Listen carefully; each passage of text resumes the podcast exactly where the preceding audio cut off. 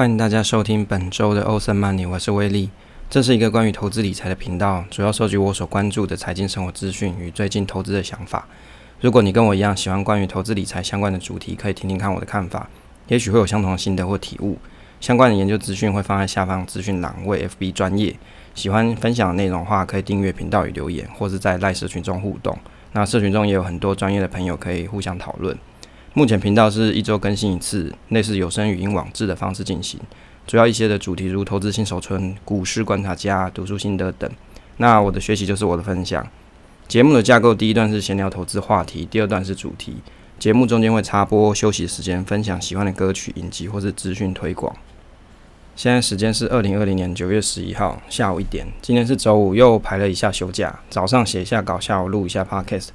早上梦到鬼惊醒，可能是最近鬼月的关系。那我印象中是跑去一个空旷饭店门口，然后一个小女孩脸色苍白的跟我说：“你没发现你来到奇异的世界吗？”然后我就醒了，靠背。到底后面有什么超展开的剧情，我没办法继续看下去。这个就跟那个股票市场一样，每天都不知道第二天会怎么样变化，看得当局者迷啊。大家可以适时清醒一下，也是不错的。好，那最近有一些朋友也想要录 podcast，其实录这个是很好玩啦，不过。事前的准备工作还不少，我只是准备资料的部分，其实就花了不少时间。如果没有兴趣的人，应该是做不太下去。另外就是录制起来好像只是讲讲话，可是其实没有想象中这么简单。不但你要流畅的讲出想法，其实你可以把思绪完整的表达出来，其实就已经很厉害了。有时候要重录很多次才会顺，大概是这个样子啊。如果说你有兴趣录制的朋友啊，你可以来社群中跟我做经验交流。那有听众跟我说，最近听节目他会做笔记，这个真的太厉害了，可以把自己听到的感触跟想法写起来，这样其实收获是最大。不过有的时候我会把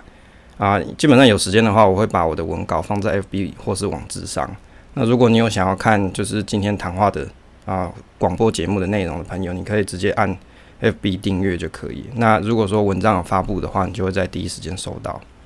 那今天我们要讲的内容，第一个闲聊的部分的话是关于第一个话题是投资好难，怎样开始投资？那第二个是最近比较多人问的是啊，如何看远大优质投啊龙头基金哦，因为它名字太长了，靠北。好，第二个主题的部分是资产配置投资策略的 Part 三的部分。闲聊的部分，第一个话题是投资好难，怎样开始投资？这个为什么会谈这个话题呢？应该是说我观察一些朋友，其实。啊，很多朋友其实平常不做投资，但是想做投资却不知道怎么样子开始，因为市面上有很多的金融商品啊，比如说基金啊、股票啊、债券，那也有国外的，也有国内的。其实这个内容啊很复杂，而且很多元，对一般没有投资经验的来说啊，其实是很难选择的一件事。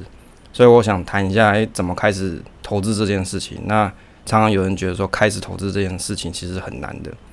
那人认真说起来，我个人其实没想过怎么会开始投资这件事。应该是说，投资这件事其实很自然的发生。因为学生时代的兴趣，也不是说为了要赚更多的钱才想要研究一些像股票市场这些，单纯只是觉得这个交易市场很有趣。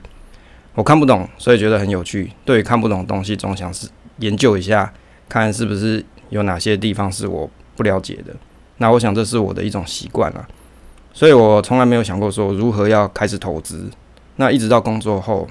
存了钱以后，认真的想一下退休生活。这个人啊，不可能说一直工作上班到死啊，总有一天你是需要一些被动收入嘛。那不管是你是要买房出租领租金收入，还是你要买土地啊出租停车场，或是买股票领股息，那从这个股票组合中逐年卖出股票换取生活费。严格说起来，这些就是从你过去的资产中。提领当下你要退休的生活资金啊，那刚刚有提到这个出租停车场啊，其实以以前我还真的有遇过有人问过这个问题，就是因为其实我是要去租车位，那就跟那个停车场老板问说，诶，你怎么有这块地诶，出租？他说没有，这个地不是他的，他是跟人家租来，就是本来这一片地全部都是草地，那他就找了那个地主跟他去谈，所以这个这个土地他想要规划成停车场，所以他就跟人家租了下来。然后把这个草用怪手挖一挖，挖平之后，他就开始铺水泥，之后就开始出租啊，一个车位租两千五。所以也有人是这样子做的啊，你不一定真的是要当地主，你也可以透过做生意的方式去出租车位，这个是之前的一个生活经验。好，回到刚才话题，就是所以刚出社会的时候，我就设计了这个上班族投资复利计算表，就是简单透过透过这个年化报酬率或是股息的殖利率，那可以跟搭配你每个月的投资资金，跟你比如说你一年里面有一些奖金，可以去推算出在几年后你的资产成长情况或是股息领取的情况。这个人总是你要有点目标才好前进啊。那原则上就是牺牲当下物质生活，投资买未来。那为什么有一些朋友他其实不会想要做投资？我觉得可以归纳成几种。好，大家可以听听看啊。第一个是每月没有结余的人，绝大数的上班朋友啊，其实主要收入来源都来自于薪水。那有的住在一些繁华都市，像台北市嘛，那你光房租、通勤、伙食费这些费用就已经很多了。那也许你薪水扣掉支出后没有剩下多少，你根本就不会想要投资。啊，都没有钱还投资个鬼，你说对吧？如果是这种情况的朋友啊，建议是你先把这个生活过好，等有机会开始存钱，那先把急用金存好，这样每个月你才会有结余，那你再去考虑投资。那当然也有的朋友很有趣啊，时常会在 FB 问人说：“诶、月薪两三万，请问要怎么开始投资啊？”这个问题很好，他有想要开始投资，可是收入很少，所以还是要从提升收入开始。因为月薪两三万啊，人的生活就是要这些开销，除非你住乡下啦，不然真的是很难存钱。啊，不要骗鬼跟我说月薪两三万你可以存超过一半，这样真的是蛮神的。哦，第二种人是每月有结余的人，那有的朋友他是有储蓄啊，啊，他就是薪水的收入扣掉各项支出之后，他有结余，可是他没有投资的习惯，想要投资却不知道如何开始，好像听人家讲说，哎呀，买零零五零啊，零零五六啊，买基金啊。啊，到底哪个好看没有？这种朋友就是属于有一点闲钱，可是没有投资欲望。其实这个根本的原因就是对于金钱的欲望不够强烈，可能是本来你的收入就还不错，或是你生活还过得去，那这样何必花时间研究投资呢？如果是这样的朋友啊，自然投资对他来说不是生活的重点啊。通常我这样也只是建议他一下，可以帮自己的未来退休生活规划一下。那至于做不做也是爱莫能助，我只能说时间就是人生最好的财富。那你现在开始复利，未来才会有好的一个退休生活。那关于这个话题，我有一个心得啦，反正总结一下，如果每月能有结余，而且想要开始投资却不知道怎么起步的朋友，可以参考一下。首先还是要参考一下我们的上班族复利计算表啊。那当然，市面上有很多，你也可以自己开，也是有自己算啦。那我自己有做一个。放在我的投资部落格里面。那那个先评估一下未来退休生活，你希望的现金流能够有多少？大家会觉得这东西根本是屁，好像是幻想。但是如果连目标都没有，你很难去制定你的计划。那定好了目标，就可以寻找合适的投资工具。因为其实金融商品的工具啊太多了，但是手上你的现金是有限的。最好的方式其实一开始是透过大量阅读。或是听一些财财经的节目啊，比如说像你现在听的 Podcast，就是快速的累积关于财经投资这方面资讯跟知识，让这些基本观念可以去充斥在你的脑中。当你脑中有足够的知识背景，自然可以判断哪一种商品适合自己，而且可以达到预期的目的。所以，什么工具适合你啊？这个你问人哦，有一百个答案可以跟你讲，但最终的答案只有你自己知道。那我觉得图书馆借书是很棒的方式啊，也不花钱。那听 Podcast 也是很好的方法。不管怎样，就是开始做起，不要去浪费时间，因为时间就是上天给你最好的宝宝贵的财富。那脑袋就决定口袋了。那关于这图书馆借书，其实我觉得这很方便诶。像我们这边桃园的地方图书馆，其实就算我要找书，我用手机 App 我就可以去看，说哪个地方是啊、我的我想要借这本书有哪些场馆有，那我就可以把它用通阅的方式让。那个地方的图书馆寄到我这个地区的图书馆，那这样我就直接去我这边的图书馆拿书就好。所以想要看书，那只要排得出时间，原则上都可以看啊。所以不要说，诶、买书其实很花钱，其实不花钱啊。你去图去图书馆借就好了。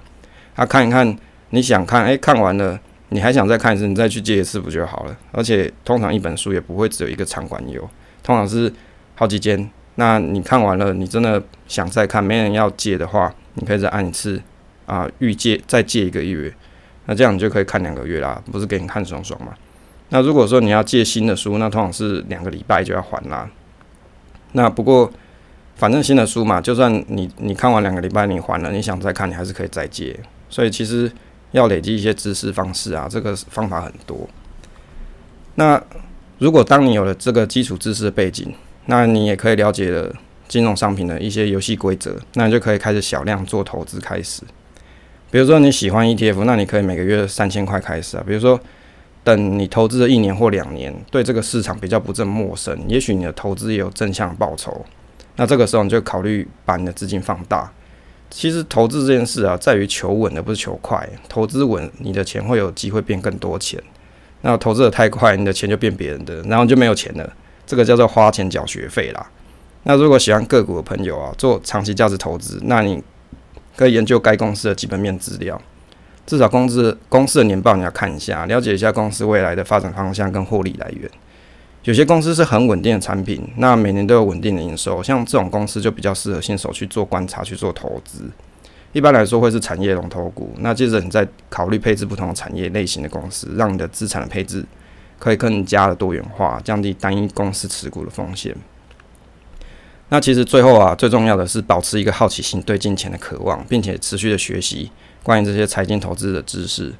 那你不爱钱啊，钱就不爱你啊，但对钱又不能追寻的太快。要让自己控制金钱能力提升，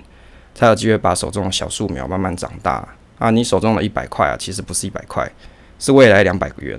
现在你开始把钱交给未来的你，哦，大概我的稿子写到这里，听起来有没有像直销？其实这重点不是在于说这个推销这个投资的观念，而是说其实很多人真的对投资是他是很害怕的，而且或者是说他想开始，他根本就不知道怎么开始。那我自己是觉得，如果你真的有想要投资的人，你不要急着开始投资，你应该先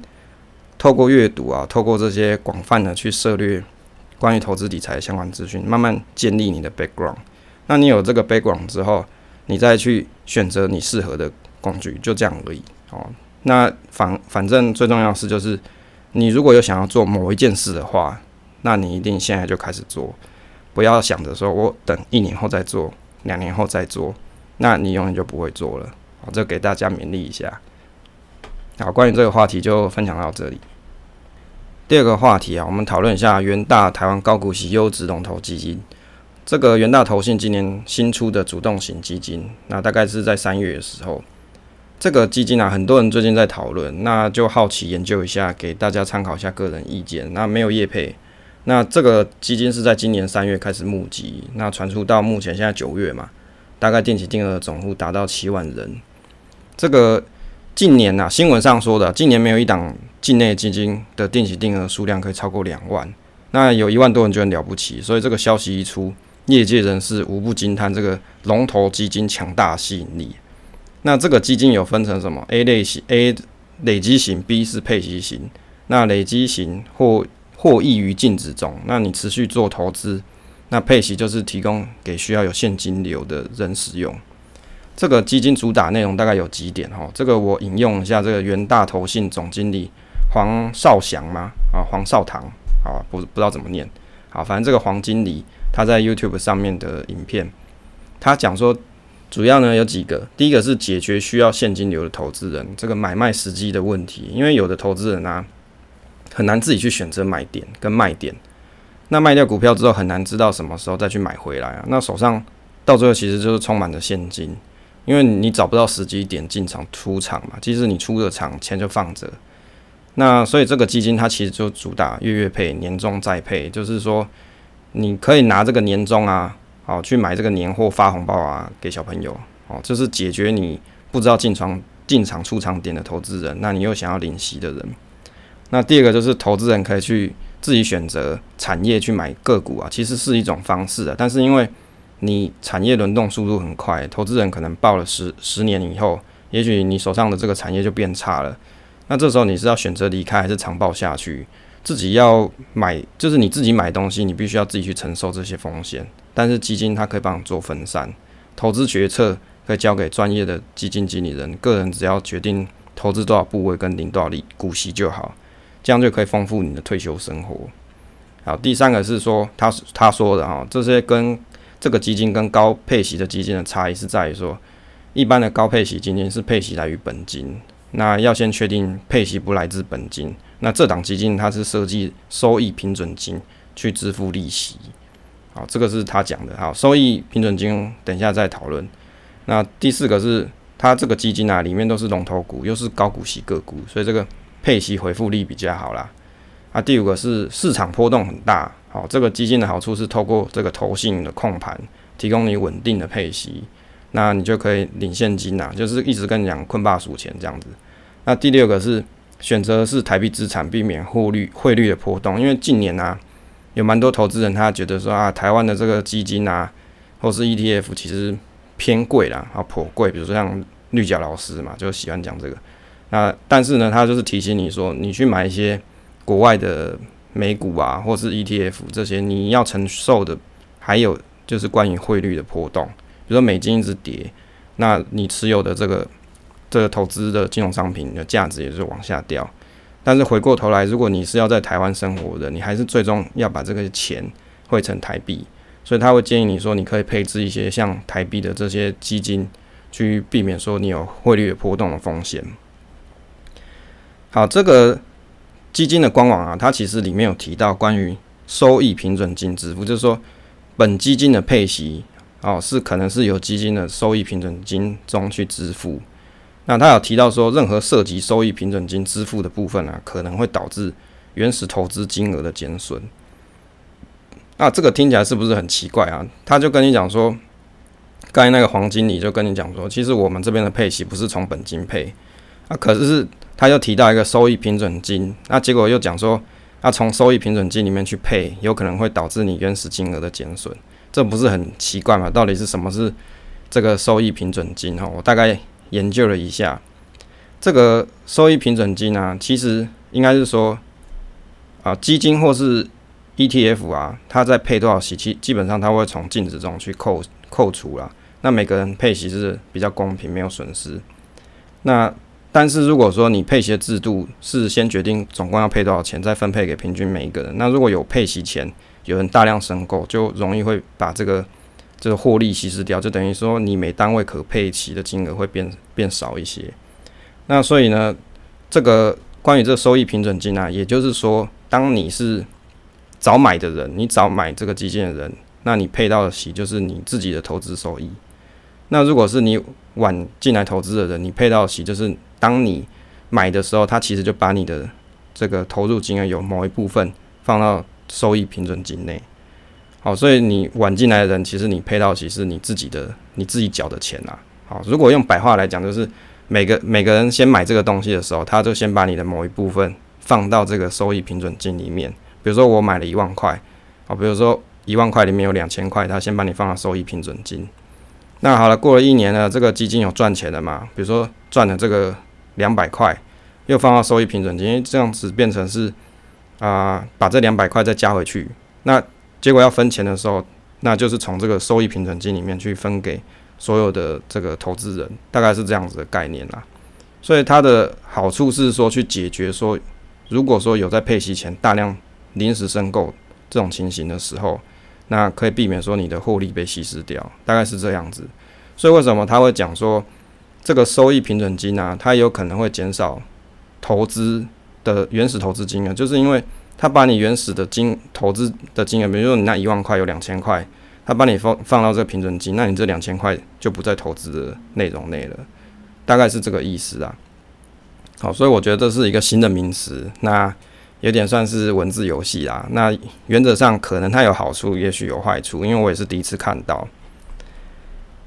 那这个啊，反正它大概是这个样子。那我大概看了一下这个基金的简介。那目前它已经到了两百八十一亿的规模，就是八月的月报。那它是属于基金型，就是风险等级是 RR4，啊，经理费是零点八八趴，啊，保管费是零点一一。这个基金的规模啊啊，因为两百八十亿嘛，所以经理费就是零点八八趴，那如果你把保管费也加上去的话，总共就是零点九九趴，就是将近一趴啦。不过因为你申购还要手续费，这公开说明书上其实它是列说啊三 percent，但是我看网络有些人他买这个手续费，申购手续费是一点二趴，这样每年你就是低消就是那个零点九九趴。不过我觉得还是要看一下基金它经营的状况，因为这个其实也还不满一年嘛。那如果说你要赎回的人啊，就回到远大去办理，就不用手续费。那接下来讲一下说这个基金它的一些筛选的方式，就参考它的公开说明书。第一个是选择信用平等好、评鉴好的公司。那第二个是各产业类别上市柜的市值排序前二十趴。那第三个是投资组合不得低于交易市场上所有股票平均现金股息。第四个是它每年七月跟隔年一月，它会去做标的的检视，那做汰换，这样就是一年两次。这个大概就是它的一个筛选方式。那我们参考一下它这个六月十号公布的成分股。为什么是六月十号？因为它官网目前还是放六月十号的成分股，虽然已经到八月了，所以它就没有 update。总共是三十档啊。那这三十档里面啊，我大概去把它算了一下，如果我们用这个六年平均值利率去计算啊。看起来大概啊，六年平均现金股利，我们去推算大概是三点三趴的殖利率啦。那如果你是用六年的平均股利的殖利率去总和，就是意思是说你现金跟股票股利通通都合在一起去看，大概是大概是也差不多是三趴左右啦。那其实这个看起来是不算是大有大于有四趴。那如果说跟零零五零的这个成分股去相比，相同的有十三档，那。比如说像第一个是台积电嘛，然后台塑啊、华硕、光宝科、亚泥、中信金、联发科、广达、大力光、可成、纬纬颖，然后台泥、和硕，大概就是这几个。那如果我们看一下这个证交所它公布的哦，就是目前台股平均殖利率是三点六七 percent，就是一百零八年度啦。那也就是说，平均你只要也。大于三点六七趴，大概就是符合这档基金它的标准。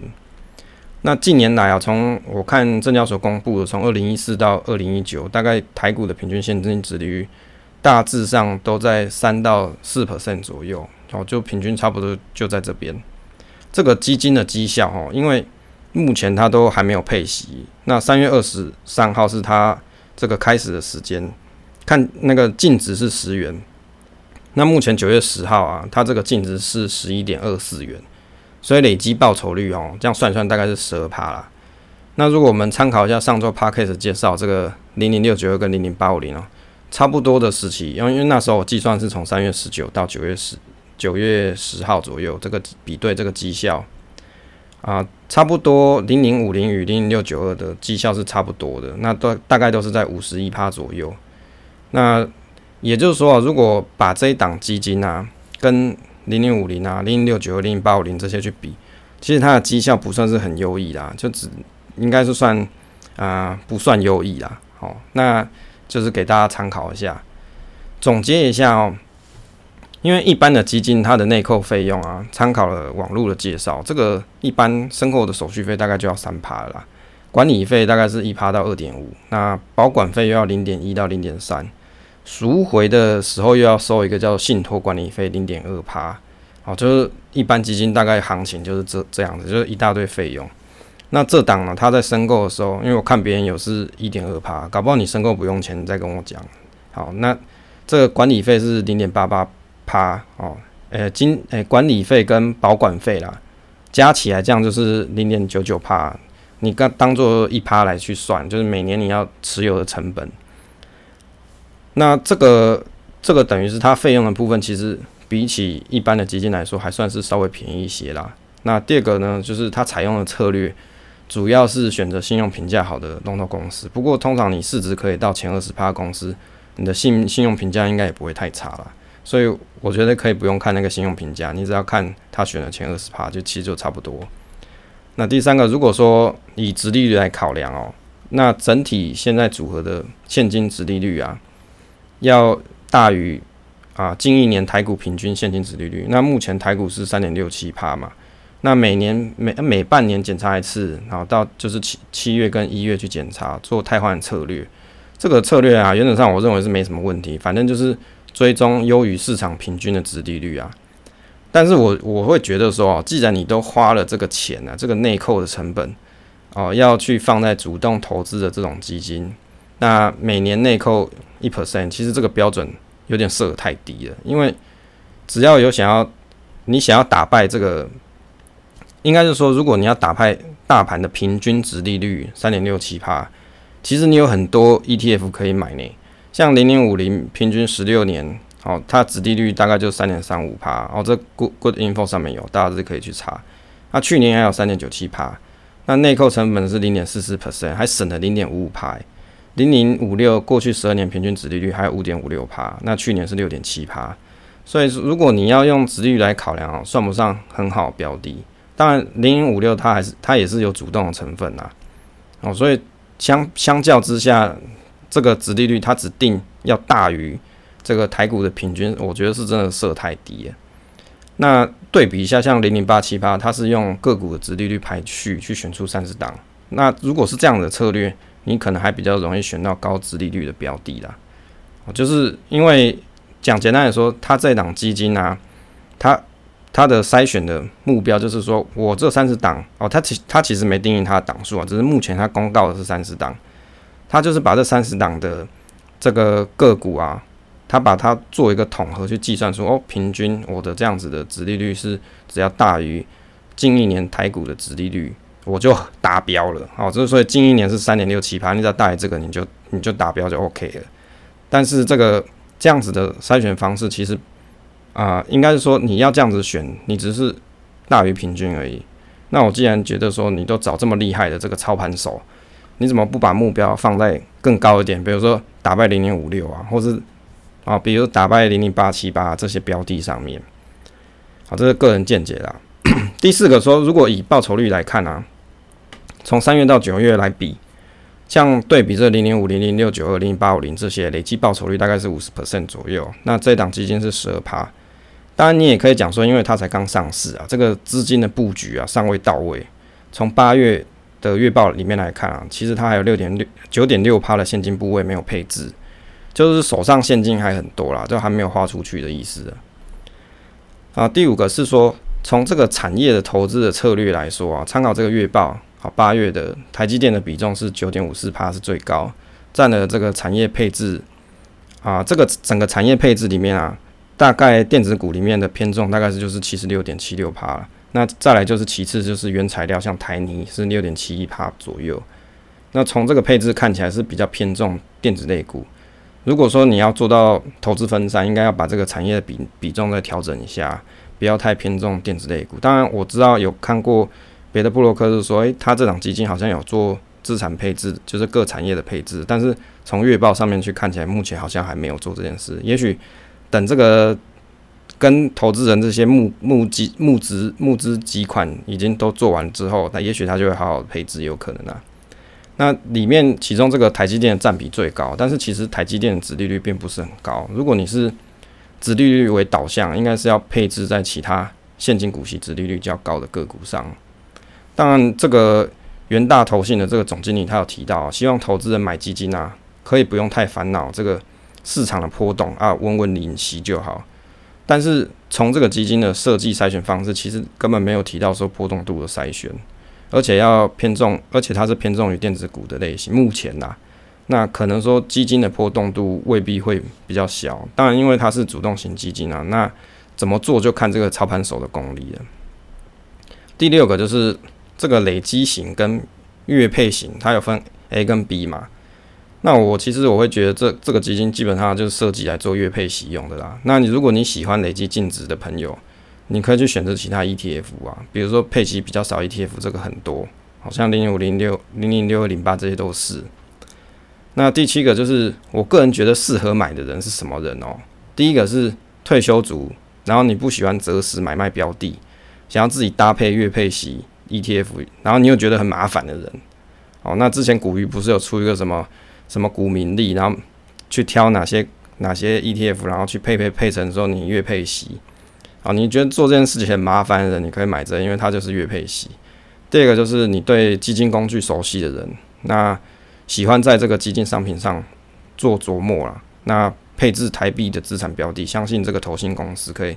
稳定配发股息。这个这个就是我大概认为会买的这两种类型的人。好，原则上就是因为每个人他熟悉的金融商品的工具不一样，那有人熟悉股票，有人熟悉基金。那你要叫熟悉基金人去买股票，他会觉得诶、怪怪的。那你要叫喜欢买股票的人去买这种银行卖的、投信卖的基金，他也觉得诶、好贵这样。所以如果你是本来就是喜欢这种基金工具，哦，投信发行这种基金工具的人，那我觉得这个就蛮适合你，因为其实它比起一般水平来说，它的啊费用率上面来说稍微是便宜了一些。那当然，至于会买真正会买的人，我相信你是对这个现金流有需求的人啊，不然应该不会想要这样买。不过我觉得还是要提醒大家，就是你配息高，不代表说你一定是整体的报酬率高。所以什么意思？意思说我虽然是每个月领息，但是我整个基金的净值的成长未必是很高的。所以你在买这个工具之前呢，你一定要先想清楚你的目标是什么。啊，比如说我预计投资十年好了，我是希望诶、这档基金它是累积的报酬率是很高的，还是说我我就是反正我已经投资这个十年，我只是想这十年内我有每个月都有领利息啊，过年还可以领红包的概念。如果你是想年轻的族群，你想要累积资产的话，其实你你不用去选这一种的，你可以去选其他这种配息比较少，让这个配息的。这个部位啊，持续留在净值中里面去成长，这样可能对你的资产累积会比较快一点。那如果你是介于这种退休年纪，你真的很懒得去买卖股票，哎，你你不要觉得奇怪，真的有人有这种烦恼，就是不晓得我到底什么时候要卖，什么时候要买。那他去选这个，让基金公司帮你去做这些规划，那其实也不是不好的方式啊。我就是我就是每个月有看到现金，我就很开心，就觉得心情很稳定啊。领得很愉悦，那你就蛮适合买这一档的。好，这以上就是因为很多人在问嘛，关于这个元大这个出的这一档基金，那我的一些意见分享给大家做参考。现在是休息时间，给大家提一下神。那最近听了药师寺宽邦唱唱的这个《般若心经》啊，真的有那么一些被超度的平静感。哦，这个日本超人气音乐和尚哦，药师寺宽邦。其实他去年有来台北 Legacy 举办这个佛系演唱会，来台湾替大家消业障。可惜因为今年疫情的关系，不然我也蛮想去听一下，净化一下心灵。那这首歌啊，跟那个 Pan Piano 的歌曲一样，可以净化人心。好，在这个股市起伏波动大你啊，夜深人静时，不如听一下，平静一下紧张的心灵啊。那有人跟我讲说，听这个鬼月这个心经啊，很恐怖诶。好，但是因为他其实唱日文的啊，所以你不用怕台湾鬼听不懂。好，给大家分享一下，下方有链接可以自己点来听一下。接下来进行第二段的部分，那欢迎大家继续收听。好，这次讲的是资产配置投资策略中的第八章，固定投资啊，固定收益投资标的，那是关于债券的部分。那这个债券的东西啊，他提到说像。啊，公政府公司债啊，公司债或是固定收益债这些，它有效的帮助投资的组合多元性。那也就是说，他会建议大家说，你在你的投资类别中，如果可以去包含一些低价的这种啊内扣成本比较低的债券基金的话，是一个比较好的方式。那债券的部分一般来说是由政府或是公司去发行。那在正常的环境中，长期的债券的报酬率会相对比较高一点。这个债券它其实有存在一定的利率风险，就是利率升高的时候，债券就相对贬值，所以在购买债券的时候需要去承受利率风险。通常长期的债券风险，它的比较呃长期债券的风险会比较高。那投资者他必须要有更高的这种回报率，他才可以去弥补所承担的风险。这个债券的部分啊，它其实有几个分类，比如说像政府公债、公司债跟国外债券，像新兴市场债这些。那当然你，你选择买这些债券，想必就是你要去提升这种资产的多元性才会去买。那如果就我个人来说，我看了这本书啊，他提到这些债券类别，其实我个人是只 prefer 买像美国公债这种的美府美国政府公债啦，啊，还不是市政债啊，是美国政府公债。我个人认为说，跟我台股的这些资产去做平衡来说，是会是比较好的一个方式。好，再来，他提到的是关于高收益债的部分。高收益债券啊，其其实它又叫做非投资级的债券，那又可以称作什么投机级债券，或是垃圾债券。所以在投资这类型的债券的时候，你其实不只是要考虑到信用风险，还要去考虑这个债券的发行商他违约不履行这个约定的可能性很高，因此还含，因此它是含了两种风险，一个是信用风险，一个是违约的风险。那不过就一般观察来说啦，当市场由空头转多头的时候，这高收益的债券通常会比股票的价格更早一点去回升。那国外的债券的部分哦，它其实作者他有提到说，他不是国外债券的忠实支持者，所以购买国外的债券，虽然是你可以让投资组合中的货币多元化，但是因为费用也不少，比起本国的债券来说，通常费用会高一些。那这样子会抵消一些货币多元性的优势，因此他不买国际的债券。这边我的心得是说，对比其实作者当年那个写这本书的情形的时候。那可能是这个样子，但是如果以现在我们台湾的这种情况来看，目前国内发行的一些美债的费用率其实还算可以啊。比如说像那个富邦美债二十啊，一百零八年的总成本也就是零点二二 percent 呢，其实没有到很高啦。所以有时候你看书不是说，诶、他跟你讲不要买国际的债券，因为成本高，但是你时时过境迁，那已经现在这个二零二零年了。这些基金工具已经这么进步了，所以它的费用可以被下降了不少。那过来的章节呢，他提到了新兴市场债，这个新兴市场债跟美国高收益债的信用平等，他认为是差不多的。那通常新兴市场债最大的问题是费用问题，投资者需要高额费用才能接触到。那关于这个新兴市场债，我看了一下。在台湾比较有量的，也就是说有交易量的，大概有像台新、摩根大通新兴市场债，还有一个是呃另外一个名字比较长，它叫做国泰蓬勃巴克莱新兴市场债五年期。哦，那个听完都晕倒了。哈，反正这两档，这个台新的它的成本呢，大概是一 percent 啊，就是这种新兴市场债它的成本大概是一 percent。再来呢，国泰这个照这个。啊，资料上面显示大概是差不多是零点五二 percent 啊，所以如果你要买新兴市场债的人，可能就要考虑一下这个成本部分你，你你是不是可以接受？当然，像台新这一档，它的殖利率是三点七四 percent，国泰这一档是三点九一 percent，也就是说，它的殖利率看起来好像还可以，就是大概都有三趴或将近四趴这样子的水准。不过我回测了一下，看一下这个绩效状况哈，这对比一下这个新兴市场债。啊，台信的部分从去年五月到今年九月，好，这累积的绩效大概是十八 percent。那同期呢，SPY 就美国那个 SPY 五百大概是三十一 percent，零零五零是三十七 percent。那国泰这一档新兴市场债大概是二十八 percent。那如果我们看空头的部分呢、啊，空头部分就今年三月十九号啦。那在大跌的时候，这个 SPY 是大概是跌的负十九趴。那这两档哦，那个台信的部分是负二十趴，国泰这一档是大概负二十二趴。我个人心的是觉得说，这种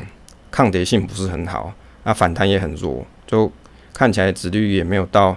啊、非常非常高，当然它也没有很差的啦，有三 percent 以上。那我会觉得，如果你真的要买，如果你资金有限的，你还是先去买一般的那个 ETF 或是股票，可能会好一些。这关于这个新兴市场债啊，这个市场先生他有篇文章介绍说，这个新兴市场债 ETF 它长期年化报酬率大概是落在三 percent 到五 percent 之中，所以。为什么有人要去投资呢？就是最基本的特性，就是认为说，诶，这种基金它的殖利率高，好，不过但是它的风险是相对较高。这个新市场哦，哪些东哪些地方是新市场啊？比如说像啊、巴西啊、墨西哥啊、印度啊这些，那其实台湾也是哦。所以你在买新市场债的时候，其实你可以去看一下它投资的地区的成分。那有些地区其实就是风险相对较高啦。那如果有些是比较诶、像台湾可能好还好一点，那有的像你去买到一些像什么俄罗斯啊那种的，这种不知道什么时候又要打仗这种，可能那个风险性就会稍微高一点。而且如果你在买这种债券的时候，它计价货币啊是用当地的货币去计价的话，它可能还会有汇率的风险。哦，所以他市场先生的总结是他觉得买股票啊，显然比买这种新兴市场债债券还好。好，那讲一下这一个章节的。这个心得跟总结啦，那我会觉得说，如果你在观察这些债券的商品的时候，其实首先你应该先看说你，你你要来买的目的是什么？第一个，比如说你是想要做资产配置的人，那你如果要做资产配置的人，应该先考虑说，我现在投资的这个债券的类型，跟我本来已经持有这个投资的那个内容来说，它的相关性到底是怎么样？那相关性这种东西，它不是说哦，我 always 都是呈现负相关，不太可能这样啊。你只要长期，比如说三年五年，你去观察，它绝大部分时间不是同个方向，那这样子大概就是一个不错降低波动的商品了。那如果说你不是做资产配置，你只是要领息的人，那我觉得其实在台股市场的殖利率已经有到三点六七趴了嘛，就前前一章有介绍。那其实，在台股市场中，里面已经有很多殖利率不错标的，你可以去选择。你不一定要去选择，诶、连一个这个市场其实你都不是很清楚的地方去购买。那如果你真的是看好这个殖利率，那而且你在你的资产部位中，你已经有很多种不同的标的，那你想要再添购这个作为你的资产多元化的一种方式的话，我觉得是可以的啦。就是反正就是像作者所说的，具备。多样性特征的投资产品组合，其实他会建议你要包含像这种固定收益的投资商品。那债券的它的市场它的特点是在于说它多样性很明显的。那也建议大家是去买比较低成本的债券的指数型基金会比较理想。啊，这是关于这个债券的这一部分的一个心得，那跟大家做分享。谢谢大家收听这一期的节目，那希望对大家有所帮助。那你可以订阅支持这个频道与留言，或是推广给你的朋友。那分享总是单纯的快乐，期待下次再见。